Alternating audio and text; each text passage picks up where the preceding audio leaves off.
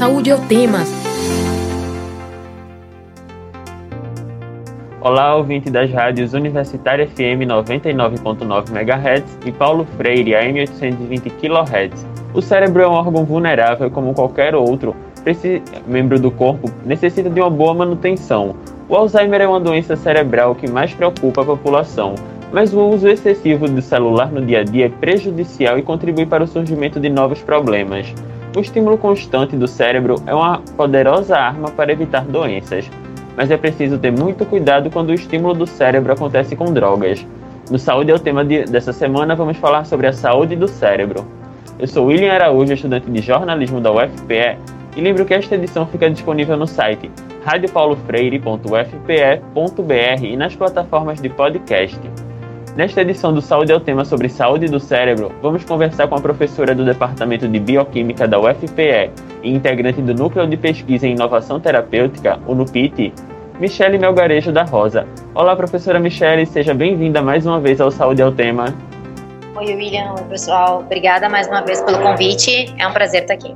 Nós te agradecemos a sua participação, Michele, e também convidamos para a conversa o doutor em neurociências pela UFPE, pesquisador do grupo de neurodinâmica e sócio, pesquisa... e sócio pesquisador colaborador da Somar Neuro, Igor Tchaikovsky. Seja bem-vindo ao Saúde ao Tema, Igor. Muito bom dia, William. Muito bom dia, professora Michele. Queria dizer que é um prazer esse convite para poder a gente colaborar e falar um pouquinho dessa saúde do cérebro, que é um tema tão importante atualmente. Nós que agradecemos a sua participação, Igor. É, Michele, para começarmos, vamos falar do uso do celular.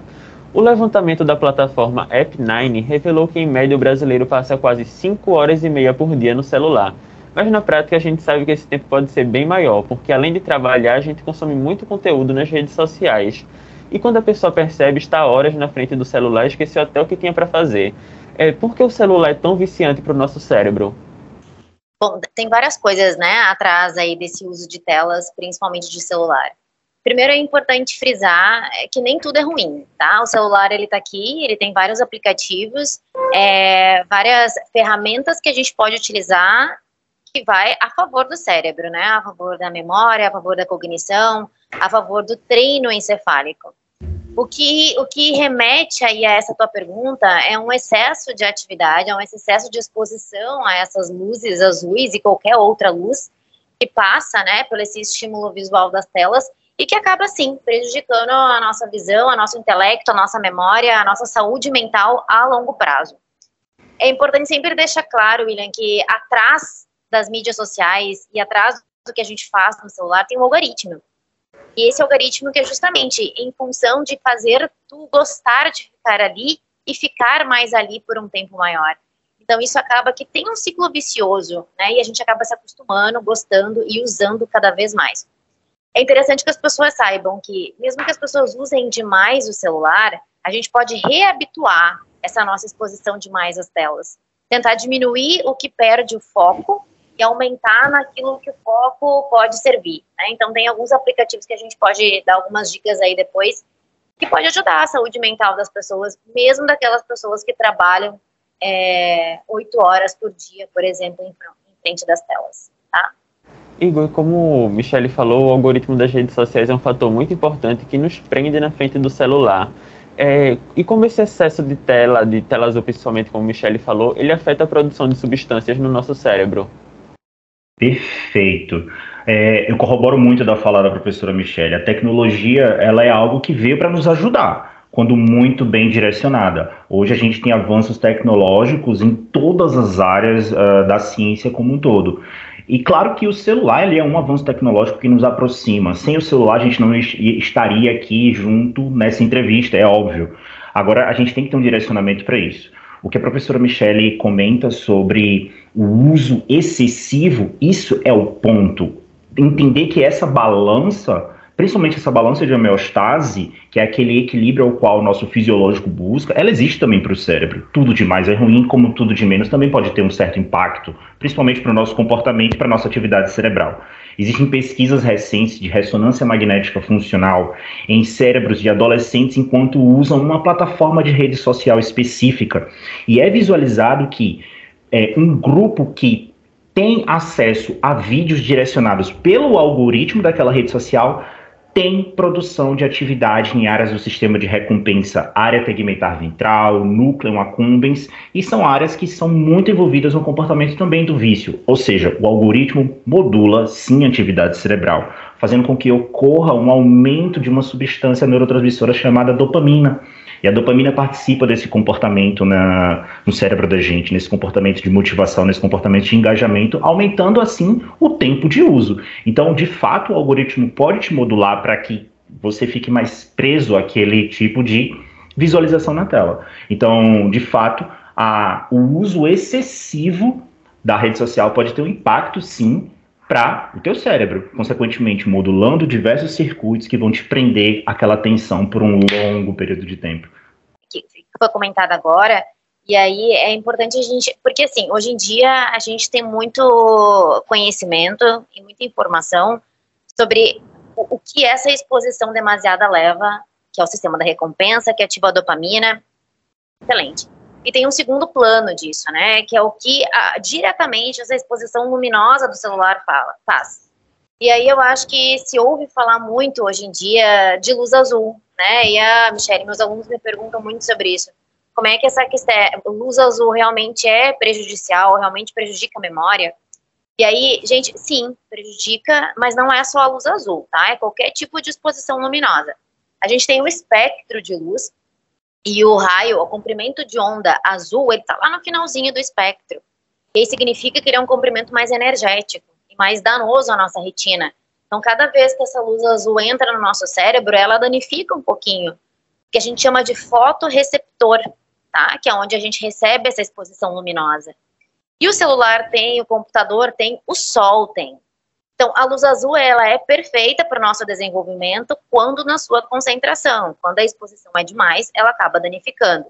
Então, diretamente, a gente tem é, esse estímulo luminoso que ele pode danificar fotoreceptores, vai levar a um comprimento é, alterado né, da nossa percepção luminosa, da nossa percepção visual, e aí automaticamente se conecta com o cérebro diminui a tua capacidade de aprender, de memorizar, é, compromete a tua saúde mental.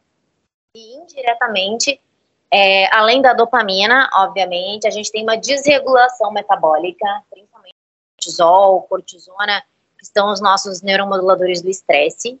E quando a gente fica em função demasiada de uma tela ou de uma rede social, ou de algo que a gente faz em demasia, sendo ele tudo, exercício em demasia, é uso de drogas, abuso de drogas, né, ou qualquer outra atividade que leva à adição, faz com que o nosso sistema, nosso ciclo que regula o nosso estresse fique alterado. E aí aumenta-se o estresse, o estresse aumenta a ansiedade, aumenta a depressão, e a gente tem uma desregulação neural, que a gente chama, tá? Então, é um comprometimento a longo prazo, né?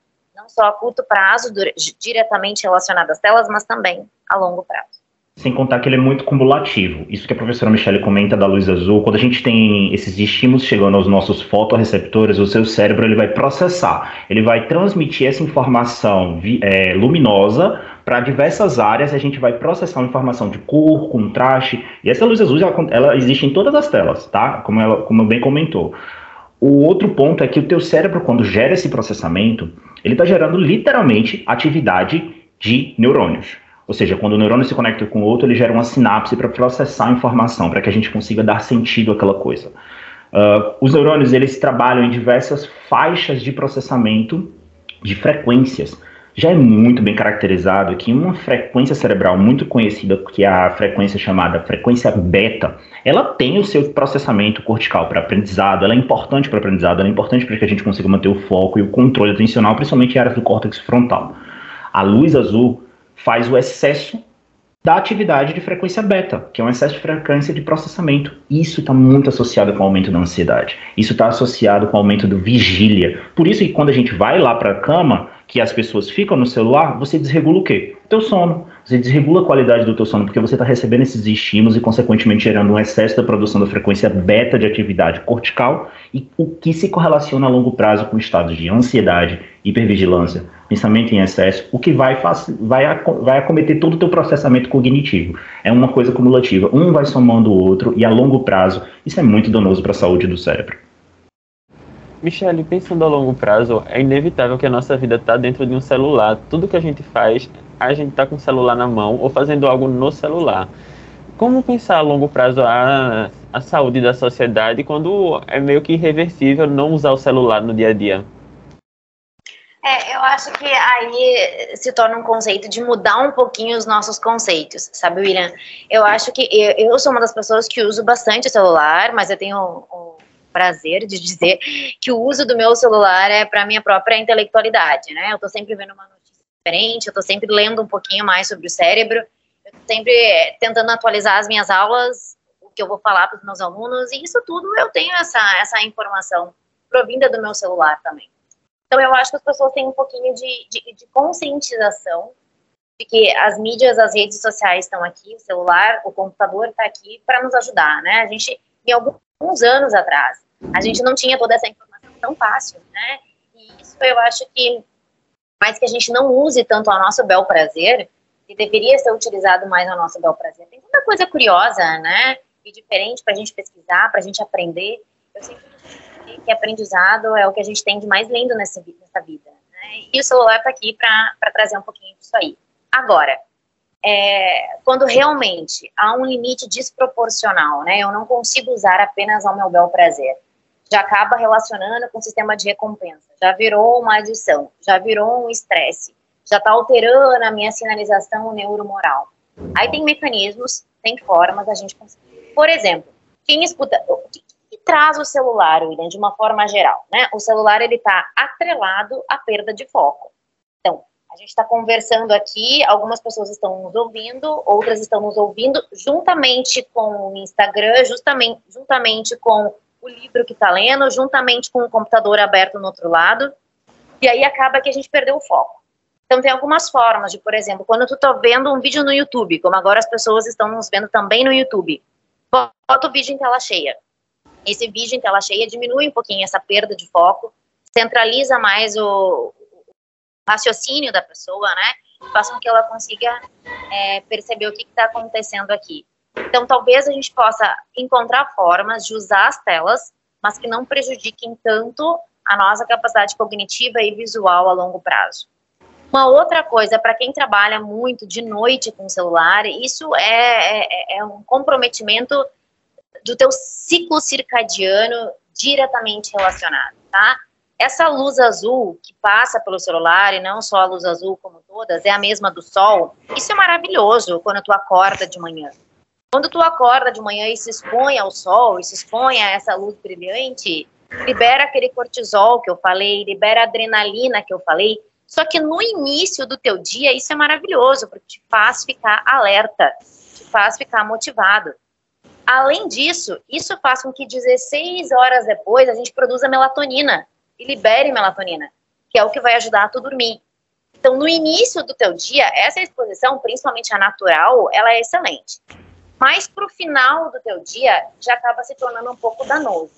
Tem algumas formas, William, da gente usar as nossas redes, os nossos celulares, as nossas telas no modo é, noturno ou no modo que economize um pouco a tua energia visual. E aí a gente pode tentar utilizar dessa forma. Duas horas antes de dormir, eu aconselho todo mundo a desligar tudo que é rede social, desligar tudo que é tela, para preparar o teu sistema nervoso central para a indução do sono. Isso é, é o que a gente chama de higiene do sono, né? diminuir um pouquinho a exposição luminosa, tentar é, aumentar a qualidade da tua indução do processo, principalmente para quem tem algum problema né, de indução de sono ou de insônia. Então, eu super aconselho fazer isso. Quem usa a longo prazo tem que se adaptar, tá? Tem que usar dessas metodologias que fazem tu aumentar o foco no que tu está fazendo e aumentar o teu rendimento naquilo que tu está fazendo e ao mesmo tempo tentar proteger um pouquinho a tua visão. Tem até aqueles óculos, né, de bloqueio de luz azul hoje em dia pode utilizar também para favorecer a saúde visual da gente. Inclusive, em alguns celulares, se você olhar no menu de configurações, tem lá a opção de filtro de luz azul para os usuários.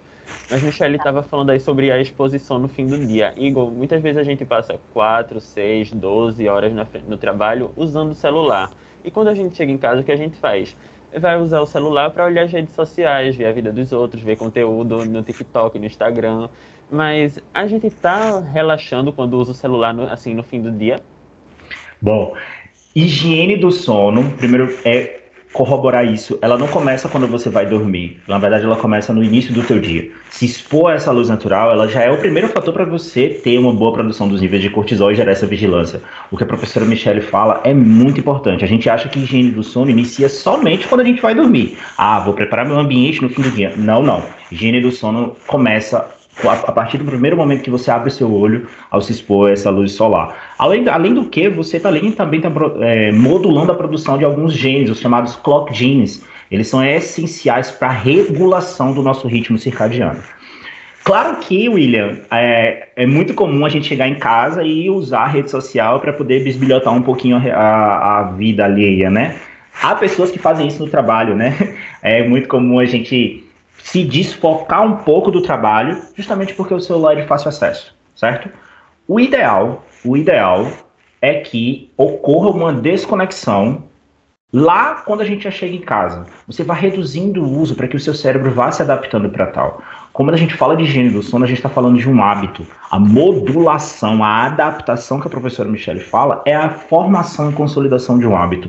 Transformar essa rotina em algo muito importante que a longo prazo vai te dar uma recompensa muito boa. Então, existem diversas formas de você modular esse tipo de redução do uso excessivo do celular quando você chega em casa tentar controlar isso como uma rotina mais. Ah, vou ficar no celular poucas horas, uma horinha aqui, depois eu vou fazer uma prática de meditação, vou reduzir a minha luminosidade da sala, luz indireta, preparar o meu ambiente para dormir, nada de televisão dentro do quarto, o celular ele pode ficar somente com um despertador próximo ali para que a gente consiga talvez até acordar, e você vai ver que quando você regular o seu ritmo circadiano, muitas vezes você vai acordar sem despertador, porque o teu cérebro vai estar adaptado para isso. Então, existem certas formas de, de, você gerenciar esse tipo de consolidação de um hábito.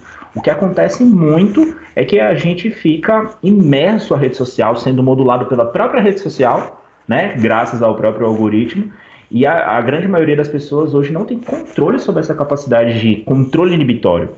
Existem áreas que fazem parte essencial do controle inibitório. Eu não consigo tirar isso. Então, traçar as estratégias de modulação para a consolidação desse hábito é essencial para o teu cérebro conseguir se adaptar como um todo.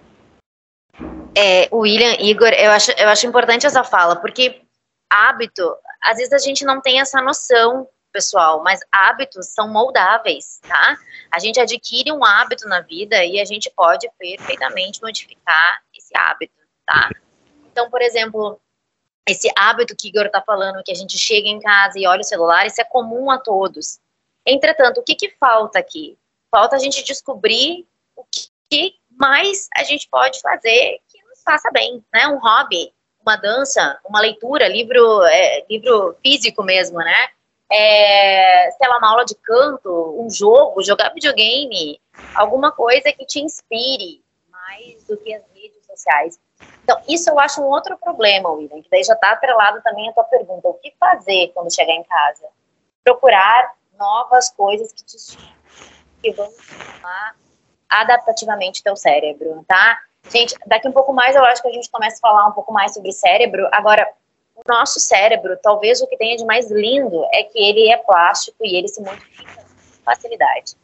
Mesmo que tu já tenha mais de 25 anos de idade, ainda é possível uma modificação o lindo é que a gente modifica, a gente nos motiva para modificar o nosso cérebro, tá? Então, qualquer coisa nova que tu faça na vida, às vezes a gente acha que é impossível, que é cansativo, que é pesaroso, mas depois que a gente começa é tão bom, porque reenergiza o cérebro de uma forma que tu quer continuar fazendo coisas diferentes. E talvez achar hobbies, achar o diferencial, criatividade em fazer coisas diferentes no dia a dia, é isso que vai manter a tua saúde intelectual e mental ativa por um tempo, mais tempo da tua vida. Então, na verdade, é o contrário de ficar nas redes sociais. A não ser que tu ache um jogo de celular, um aplicativo de celular que tu possa trabalhar, né, com esse estímulo neurológico de forma diferente. Mas tenta fazer isso físico também. Ou tenta fazer isso, sei lá, com um pouco mais de interação social, né? É, Igor, como o Michele falou, o cérebro é, pra, é, plástico e ele se modifica com facilidade. No caso das crianças, que ainda o cérebro está em desenvolvimento, assim como todo o corpo, como o uso de, do, excessivo do celular, que muitas vezes os pais dão para a criança parar de chorar, para parar de incomodar, ficar ali quietinha, sentada, como é que isso vai modificar a formação do cérebro? Perfeito. O cérebro é plástico. E isso a gente achava-se um dogma da neurociência era que ah, o cérebro está crescendo novos neurônios até os 18, 20 anos. Ah, peraí, isso já foi derrubado. A gente tem crescimento, formação de novas conexões, que é a sinaptogênese, crescimento de novos neurônios, a neurogênese, até bem ali na fase da terceira idade, 95, 97 anos, já foram encontrados marcadores em cérebros que estão crescendo neurônios ainda. A grande diferença é que para a fase do primeiro desenvolvimento da infância, o cérebro de uma criança, ela tem alta taxa de crescimento, ela está em neuroplasticidade constante. Existem guidelines específicos da Academia Americana de Pediatria e da OMS que até os dois anos de idade é tela zero, é no screen before age 2. Então a criança não pode ter acesso a telas. É, isso vai impactar diretamente o quê? Esse processo de formação de novas conexões que é o processo de aprendizado. Quando você aprende alguma coisa, o seu cérebro está consolidando conexões, ele está fortalecendo um circuito. E aí, a posterior a isso, de dois a mais ou menos ali os cinco anos, é uma hora de telas, depois em diante você pode aumentar com o uso é, direcionado e supervisionado pelos pais. O que, que acontece hoje que a gente se depara muito é que crianças, bebês abaixo dos dois anos, está tendo um alto aumento, né, um aumento excessivo ali da exposição à tela e, consequentemente, a gente consegue ver ali o comportamento. Existem diversos impactos, principalmente para comportamento de habilidades sociais, aprendizagem, aprendizagem de linguagem, motora e até do próprio cognitivo como um todo, que são impactados quando a, o bebê tem acesso e restrito a essas telas. E aí, novamente, entra naquilo que a gente estava comentando junto com a professora Michelle, é um hábito, né? É muito comum, você trouxe um relato da gente ver pais que estão com rotinas exauridas e aí tem um, dois filhos e acaba dando o celular como uma forma da criança ter um comportamento ali. E é muito perceptível isso quando você chega em, por exemplo, nos shoppings grandes, você vê crianças que estão almoçando, lanchando com o celular, quando na verdade ela teve, devia estar interagindo naquele ambiente, tendo uma relação direta com o alimento. Isso vai ter um impacto para essas conexões cerebrais, né? E acaba que a, o, o próprio comportamento ele vai se consolidando. A criança entende que Ganhar o celular é uma recompensa para um comportamento de choro, para um comportamento de uma birra, para um comportamento de uma desorganização. Então, isso vai sendo reforçado ao longo do tempo. A criança vai sempre ganhar o celular. Então, ela sabe que se ela fizer tal comportamento, ela vai ganhar o celular. É a consolidação de um hábito muito importante. Um outro ponto muito, muito, muito, muito, muito, muito válido de se comentar é o seguinte, que corrobora muito com a fala passada. Ah, o cérebro é mudável, é, é moldável, ele, ele se adapta, sim, ele se adapta. Existe facilidade? Hum, existe um consenso aí que a gente está batendo muito na tecla, principalmente da gente que trabalha com divulgação científica, de que muito se fala hoje da consolidação de um hábito. E aí a gente vê pessoas falando e vendendo consolidação de um hábito em 21 dias. Venha fazer isso daqui em 21 dias que seu cérebro vai consolidar esse hábito. Não. O cérebro ele não consolida hábitos em 21 dias. Existem diversas variáveis para consolidação para um hábito. São várias e diversos fatores que vão facilitar a consolidação de um hábito. A gente tem pesquisas que comprovam que hábitos eles podem ser consolidados em três dias, a depender do tipo de hábito. Mas tem pessoas que vão demorar 256 dias. Tem pessoas que vão variar entre 50 e 60. Existe todo um, um consenso sobre isso. Então, um cérebro ele não vai formar um hábito em 21 dias. O que, que acontece? Dependendo do tipo do estímulo, a consolidação é muito mais fácil. Então, é muito mais fácil para uma criança consolidar um hábito de um celular, porque aquele estímulo é altamente prazeroso para ela. Né? E é muito, é muito complicado quando a gente pega uma pessoa e ela vai exercer uma atividade física, como a professora falou.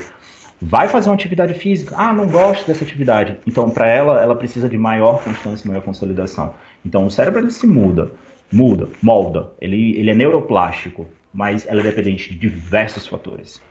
Michele, e o, como o Igor falou, as crianças não deveriam utilizar telas antes dos dois anos, mas isso já começa assim com meses.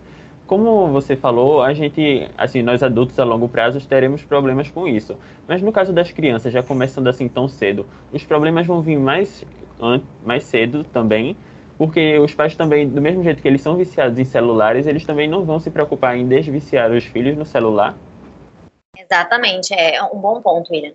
É, interessante porque a gente estava conversando no final de semana até com um grupo de amigos nossos que tem filho e eu não tenho filho, né? Então eu falei, olha, é, em termos de neurociências, eu posso até dar pitaco aí nessa exposição de luz.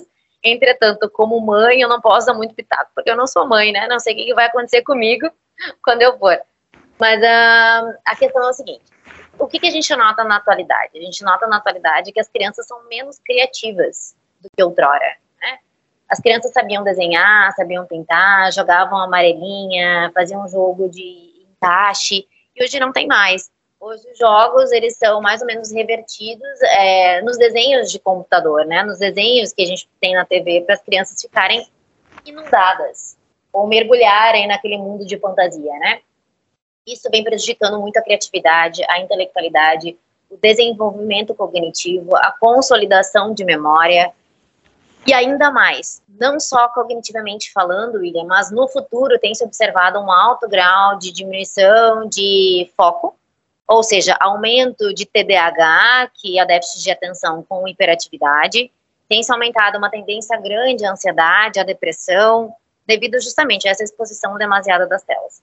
Então tem uma relação muito, muito, muito próxima do excessivo nas telas da infância com doenças psicológicas. Da mesma forma que tem um link muito grande do uso de drogas, por exemplo, na adolescência e doenças psicológicas. Então, são coisas que alteram essa conectividade do cérebro que a gente está falando. Se vocês pensarem, assim, de uma, uma forma um pouquinho mais microscópica, né, olhando o cérebro mesmo, a gente tem essas células é, neuronais, uma delas, né, que se chama os neurônios, é, e a gente tem mais de 86 bilhões de neurônios no nosso cérebro. E eles se comunicam por trilhões e trilhões de sinapses a todo momento. Então, para a gente fazer essa sinapse se ativar, precisa motivar o cérebro, alertar o cérebro, coisas diferentes no cérebro. E esses desenhos fantásticos, cheios de cores e coisas diferentes, isso motiva com certeza o cérebro. Então, é muito fácil aumentar essa conectividade em frente às telas que vai levar aquela liberação de dopamina, que vai levar essa excitabilidade que Igor está comentando, e a criança vai gostar disso. Entretanto, isso foi exposto à criança em algum grau, porque a criança não conhece isso. Isso é exposto para a criança, né? A gente não nasce sabendo, a gente não nasce comendo açúcar. O açúcar é exposto para a gente, né? E da mesma forma, se eu habituar essa criança a botar ela dentro de um chiqueirinho, um chiqueirinho que a gente fala é, é um, negócio que ela pode é, gatinhar, andar, levantar sem nenhum problema, né? Porque é macio aquilo ali. Então essa criança ela pode desenvolver outras habilidades, que é justamente a, a, habilidades que vai ter um destino espacial, que vai ter uma orientação naquele lugar, que vai ter um desenvolvimento intelectual, cognitivo, que vai ativar diferentes inteligências tem mais de 11 tipos de inteligência, gente. Quando a criança está em frente a uma tela de TV, a gente está expondo apenas um tipo delas. Quando a gente deixa essa criança no chão, brincando com brinquedos materiais, dependendo do brinquedo, a gente está expondo a ela a cinco diferentes Inclusive é emocional, que tem um padrão social ali, né, das pessoas brincando e interagindo com essa criança. Então, há maneiras da gente reverter essas alterações psicológicas e cognitivas vem se formando totalidade. Mas o final da tua fala é muito importante, William. Pais, na atualidade, usam telas excessivas. Então, automaticamente, as crianças são os espelhos é, dos pais, né? E é automaticamente mais fácil dar também esses aplicativos, essas telas para criança. Só que mesmo que a gente use, a gente tem que ter a consciência que isso não faz bem para a gente, mas é uma escolha nossa utilizar, mas não é uma escolha da criança, né? A escolha da criança vem com os pais. Pode alterar gradativamente, tentar colocar no dia a dia, mesmo que seja mais difícil, outras formas mais físicas, mais intelectuais, de expor aquela criança e aí é, proteger um pouquinho, né? A saúde mental e intelectual dela. Então, há formas. Não é o mais fácil, com certeza, mas é o mais saudável. É, Michelle, uma coisa, você falou sobre a diminuição de foco e desenvolvimento do TDAH. Os adultos também podem desenvolver TDAH? Olha, tanto podem que tem aí um, vários índices saindo que, assim, não que desenvolvam só na, na fase adulta, mas já tem desde a infância e não sabem. Então, lá na fase adulta, que eles começam a perceber alguns hábitos, algum déficit de atenção, não consegue ficar mais de 15 minutos olhando um filme, não consegue ficar sentado por mais de 15 minutos, e aí vai se investigar e a pessoa tem TDAH. Então, é, é difícil, o começo na fase adulta pode acontecer, mas é muito mais difícil. Geralmente, o TDAH começa na fase da adolescência, infância, adolescência. Muitas vezes os sintomas são leves, que as pessoas não percebem, é não perceptível, e vai perceber anos depois. Mas então é possível, tá? E isso tudo é a contribuição vinda das mídias sociais, das redes sociais, na qual façam que a gente queira ficar sempre ali, mas ao mesmo tempo não focando em nada, né? Apenas passando por ali, sem ter um foco, sem ter uma atenção. Por isso que eu digo, gente, tem aplicativos, tem forma de a gente usar as mídias sociais para quem vai usar de qualquer forma, mas que aumente o foco, que prevaleça o foco das pessoas. E eu acho isso o mais importante, porque essa nossa perda de foco do dia a dia, conversar com uma pessoa e ao mesmo tempo olhar no celular, né? Fazer uma entrevista e ao mesmo tempo saber o que está acontecendo ali no e-mail. É, tu tá no restaurante com o teu marido, com a tua esposa, com o namorado, namorada, está acompanhando as redes sociais ao mesmo tempo. Isso é falta de atenção. Então, eu acho que o principal aqui é a gente tentar melhorar o nosso foco e há formas para aumentar o foco. E aí as mídias sociais contribuem com o oposto, a não ser que a gente saiba utilizar as mídias sociais a favor disso. É, Igor, de acordo com o relatório mundial sobre drogas de 2021, cerca de 36,3 milhões de pessoas no mundo sofrem transtornos associados ao uso de drogas. Como as drogas recreativas interagem com os nossos neurotransmissores e quais são os principais danos que os usos de drogas podem causar no cérebro?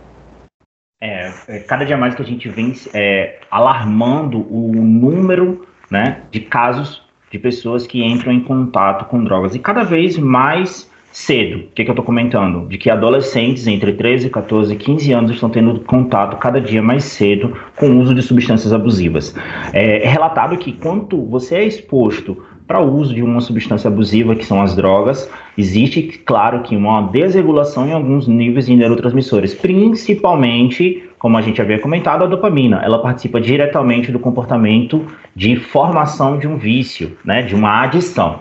O que, que acontece muito quando a gente é exposto diariamente, diariamente, diariamente, lentamente àquela droga?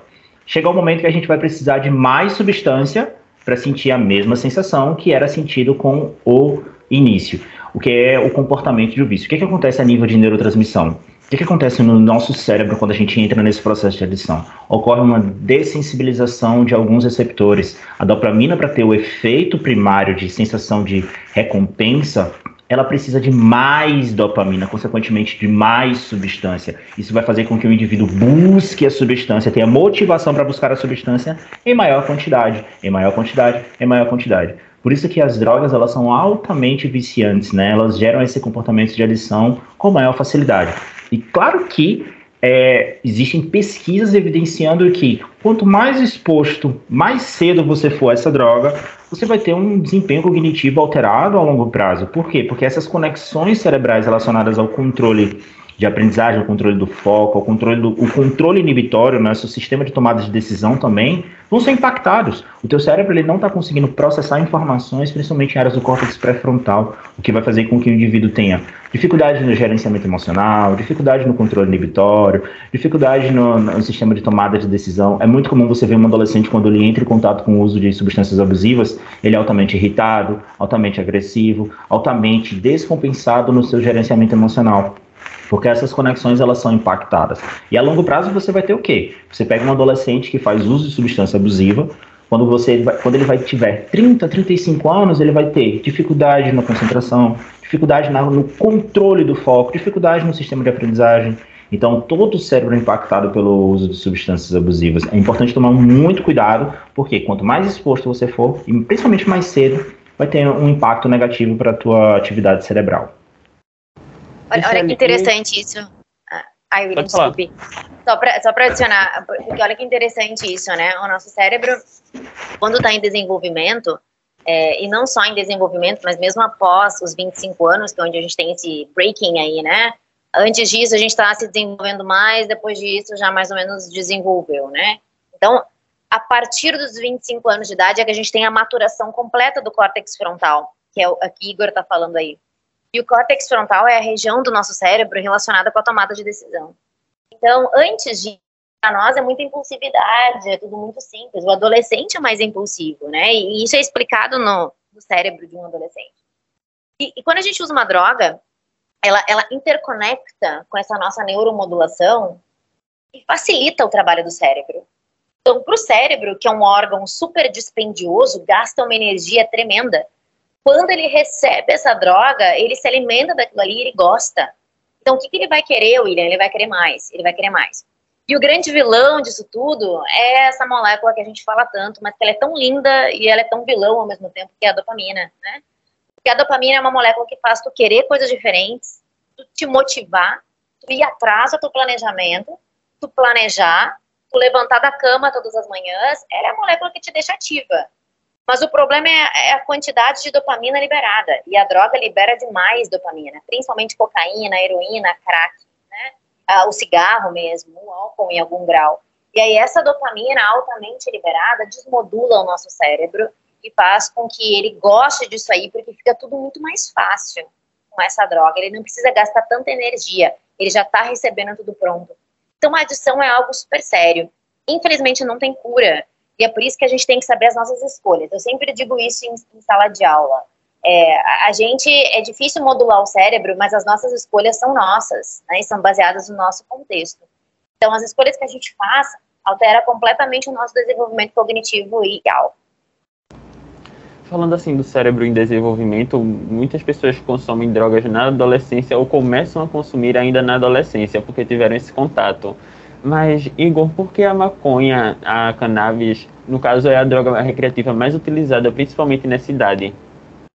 Existem diversas pesquisas que tentam elucidar o porquê. Claro que ela é uma droga de fácil acesso, de fácil produção e, consequentemente, ela é uma droga que causa ali um comportamento, ou seja, ela causa uma recompensa relativamente muito prazerosa para o cérebro. Ela ocorre essa liberação de dopamina.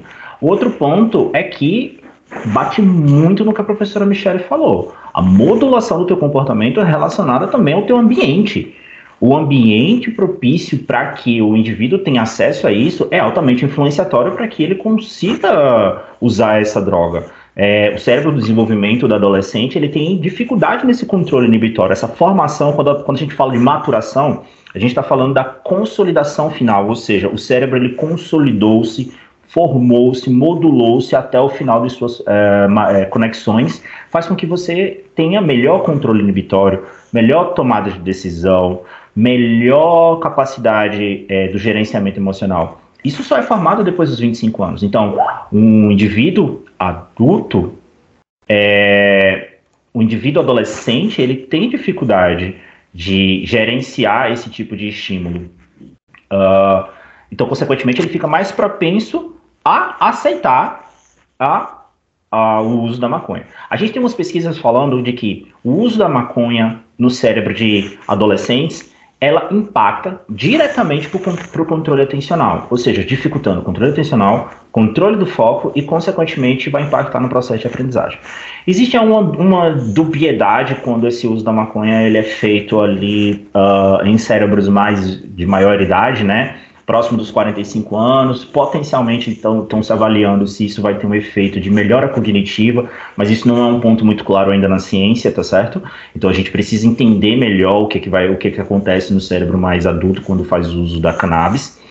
O outro ponto muito importante é que qualquer exposição que seja feita à droga vai gerar todos os mecanismos que a professora Michelle falou, seja ela uma droga aparentemente mais leve ou seja ela uma droga mais pesada a consolidação disso vai ser formada ao longo do tempo. Então, o ideal é que o adolescente ele não tenha contato com nenhum tipo de droga no desenvolvimento ali na, natural da sua vida, né? No caso, a gente pode comparar assim, o que afeta mais o cérebro, se é usar o celular ou usar certos tipos de drogas, aí você pode incluir seu comentário na resposta também. Tá bom. É, então, celular ou drogas, né? Interessante. Na verdade, essa dopamina está sendo liberada nos dois, tá? Em graus diferentes claro, de exposição diferente, mas está sendo liberada nos dois. Então, o que a gente tem que fazer é controlar a exposição. O tempo de exposição à droga, o tempo de exposição celular. É isso que vai modular essa liberação de dopamina, mais um ou mais outro. Os dois podem ser maléficos para a estrutura e para o desenvolvimento neurológico, tá? O que a gente tem que cuidar, mais uma vez, é a exposição. Eu só queria frisar uma coisinha no meu comentário, seria o seguinte, é, maconha, né? Entre as drogas ilícitas que a gente tem por aí hoje, talvez sim, a maconha seja a droga mais é, leve que nós temos, né? Em, em fala assim de, de prejudicial ao cérebro e indução de dependência.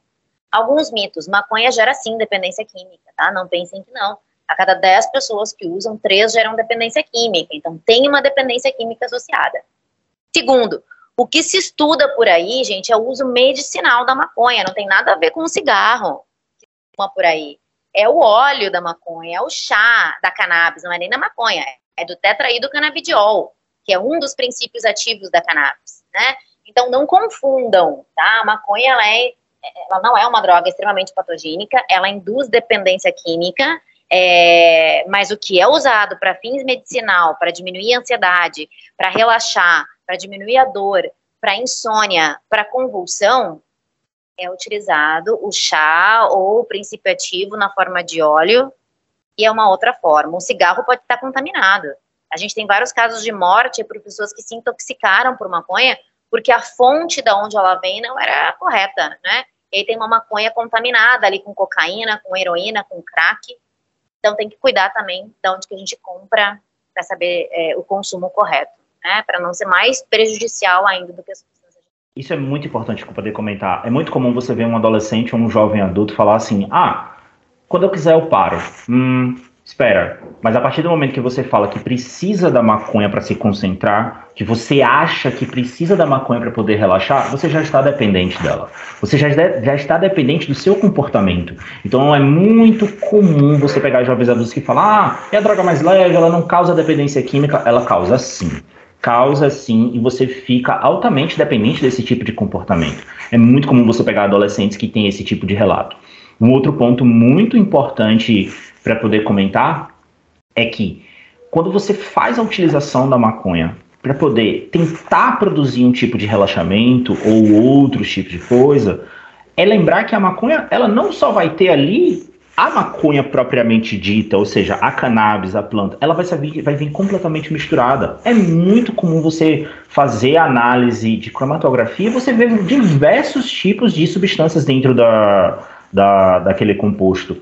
E que esses compostos eles serão sim metabolizados pelo teu pulmão. Existe sim uma associação de problemas cardiorrespiratórios principalmente pulmonares, em pessoas que fazem uso a longo prazo da planta. Então as pessoas esquecem, ah, você está tossindo muito, você tem uma dificuldade respiratória. Tem sim uma associação sobre isso, certo? Então é outros tipos de comportamentos que também estão associados a, ao uso da droga por, por si só. É, Michele, muitas pessoas usam a cannabis, a maconha, até para uso recreativo no sentido de estimular a criatividade mas a gente também estimula a criatividade passando muito tempo no celular. Tanto usar drogas e passar assim muito tempo no celular, é, eles prejudicam a memória, mas a longo prazo podem causar um Alzheimer ou ajudar no desenvolvimento do Alzheimer? É bem difícil fazer essa relação causal, William, porque é, o que, que, acontece no Alzheimer, né? O Alzheimer é uma doença neurodegenerativa que tem uma degradação neuronal muito grande. Ele é uma espécie de demência importante a gente frisar também que demência não é um processo fisiológico normal. É, demência é uma doença, tá? Relacionada ao aumento né, da idade, mas envelhecimento não é demência, né? São coisas diferentes. O Alzheimer é considerado uma demência. É, e não é só um esquecimento normal, né? É, por exemplo, tu, tu esquece a chave, só que não simplesmente tu esquece onde tu colocou a chave. É tu colocou a chave na geladeira e não sabe por que, que a chave está na geladeira, né? Então é um tipo de esquecimento diferente. O que, que leva ao Alzheimer? Bom, o Alzheimer ele é multifatorial. A gente não consegue apontar e dizer é o gene, é a exposição a drogas, é a exposição ao celular. Ele é multifatorial. Mesmo que tu carregue o gene, não significa que tu vai ter a doença, porque tem um monte de fator que tem que ser levado em consideração. O que mais está relacionado com Alzheimer na atualidade, William, por incrível que pareça, é a falta de diversidade neurológica. Então, quando a gente não usa o nosso cérebro para criatividade, quando a gente não usa o nosso cérebro para novidade, quando a gente não usa o nosso cérebro para diferente, isso é o que está mais relacionado. O que a cannabis faz? A cannabis é um depressor do sistema nervoso central, tá? Ela deprime o sistema nervoso central, por incrível que pareça, libera essa dopamina em algum grau, o tetraído canabidiol tem um potencial psicoativo, mas a substância como um todo ela é depressora do sistema nervoso central. E isso a longo prazo pode causar um déficit cognitivo, sim, porque diminui a tua estimulação neurológica. Então tem essa relação com o cannabis e perda de memória, esquecimento, mas a relação clara de cannabis com Alzheimer ainda não existe, tá? Da mesma forma, o uso de telas o uso de telas tem uma relação muito grande com a perda da diversidade intelectual. Isso sim está super relacionado com a doença de Alzheimer. Então, por incrível que pareça, que as mídias, o que as telas fazem, diminuindo a nossa curiosidade, diminuindo a nossa diversidade intelectual, pode se relacionar mais ainda do que a formação da doença de Alzheimer, que é uma sedimentação de proteína aí, é, do que o próprio uso de cannabis tá? E é por isso que a gente tem que controlar o tempo que a gente fica. E se a gente fica por muito tempo, achar formas de usar de forma mais segura, né? De forma mais saudável e não só de forma é, só de, de curiosidade, né? Que não levam a nada, apenas de ficar ali passando pelas redes sociais. E sim usar para criatividade, para aprender alguma coisa nova, para ler alguma coisa diferente. Igor, chegou uma pergunta aqui do nosso ouvinte Marlon Hamilton Dias Cabral, ele quer saber em que medida o ruído sonoro, um barulho, pode ser prejudicial ao cérebro. Por exemplo, eu tô aqui no estúdio e eu tô ouvindo o ruído do ar-condicionado. Como essa longa exposição pode afetar meu cérebro? Bom, é, o primeiro ponto, para poder corroborar um pouco a fala da professora Michele, que eu acho sensacional, é essa questão da diversidade neurológica. Saiu duas meta-análises muito recentes elencando os principais fatores para que você consiga ali tentar, pelo menos, evitar o risco de desenvolver o Alzheimer. E quando você vai olhar o, o guideline, ou seja, ou seja, as 21 citações dele, são literalmente, sabe o quê?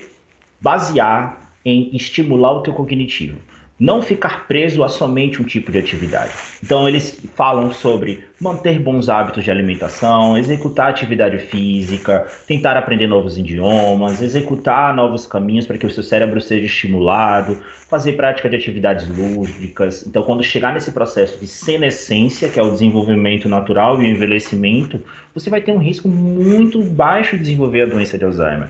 Né? Lembrar que quando a gente fala, ah, esquecimento está relacionado à doença de Alzheimer a gente tem que falar que a doença, a doença de Alzheimer, ela é um tipo de demência, né? Ou seja, o comprometimento cognitivo vai acontecer. Você vai ter impacto em áreas do teu córtex pré-frontal, do teu frontal, que vão dificultar o teu julgamento, que é muito comum você ver um idoso com Alzheimer não conseguindo mais vestir uma roupa, saindo sem roupa. Isso tem impacto cognitivo do julgamento para o ambiente para ele, certo? Em relação a essa questão da pergunta que foi feita, é muito legal porque Uh, a gente vai processar informação dentro do nosso cérebro. E cada um processa informação de forma diferente. O teu cérebro vai trocar informação e tem gente que vai ficar incomodada com o barulho do ar-condicionado durante uma entrevista. Vai fazer o quê? Ativar áreas de circuitos de controle atencional. E aquele barulho do ar-condicionado está me deixando altamente desconcentrado. O ambiente muito ruidoso vai dificultar esse controle do foco. Por isso que as metodologias de estudo que nós indicamos sempre é Tenha um ambiente calmo, sem ruídos e que seja um ambiente propício a não dificultar esse controle do foco.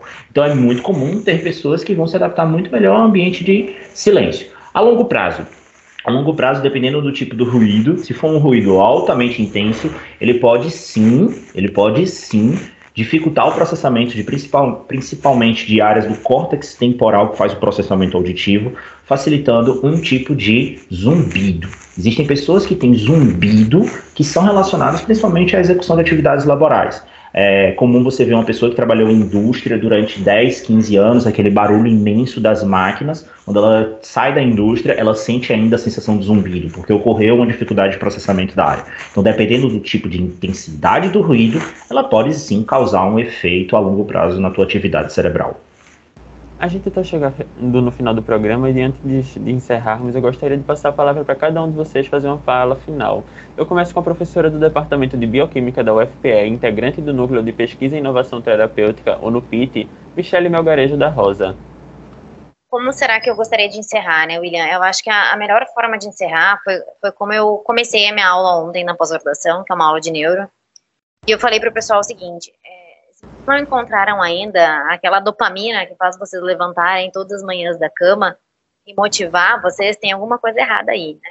Então, a primeira coisa que eu digo é encontrem as suas dopaminas, encontrem as suas motivações diárias, façam coisas diferentes, usem o tempo de vocês para a saúde mental de vocês.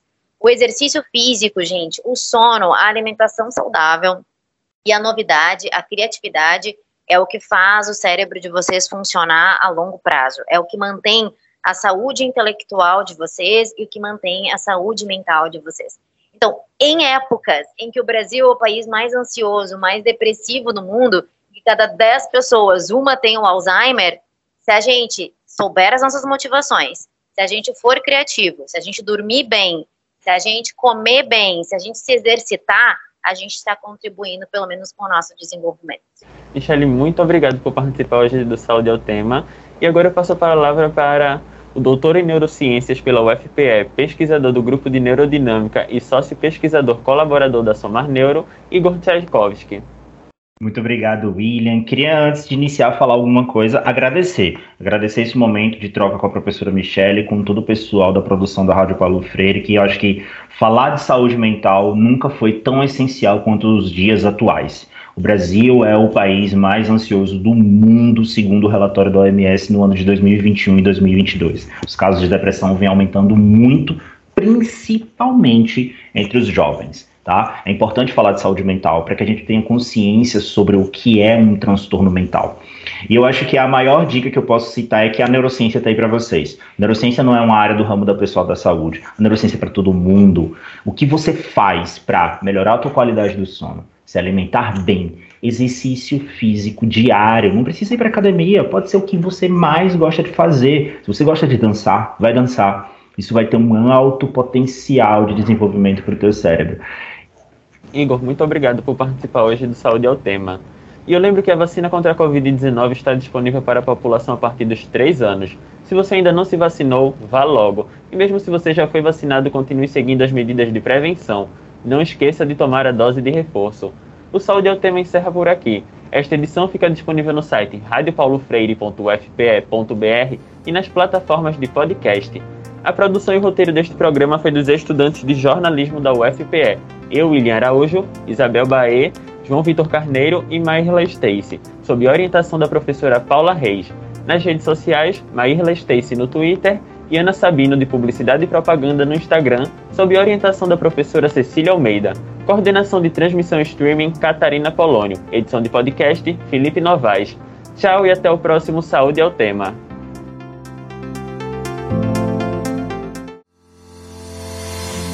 Saúde é o tema uma produção da Rádio Universitária Paulo Freire, AM 820 kHz, e da Universitária FM 99.9 MHz, com o apoio do programa Fora da Curva e da Pró-Reitoria de Extensão e Cultura da Universidade Federal de Pernambuco. A música tema é a faixa Teamwork, de Scott Holmes. Para mais informações, acesse www.ufpe.br/rpf.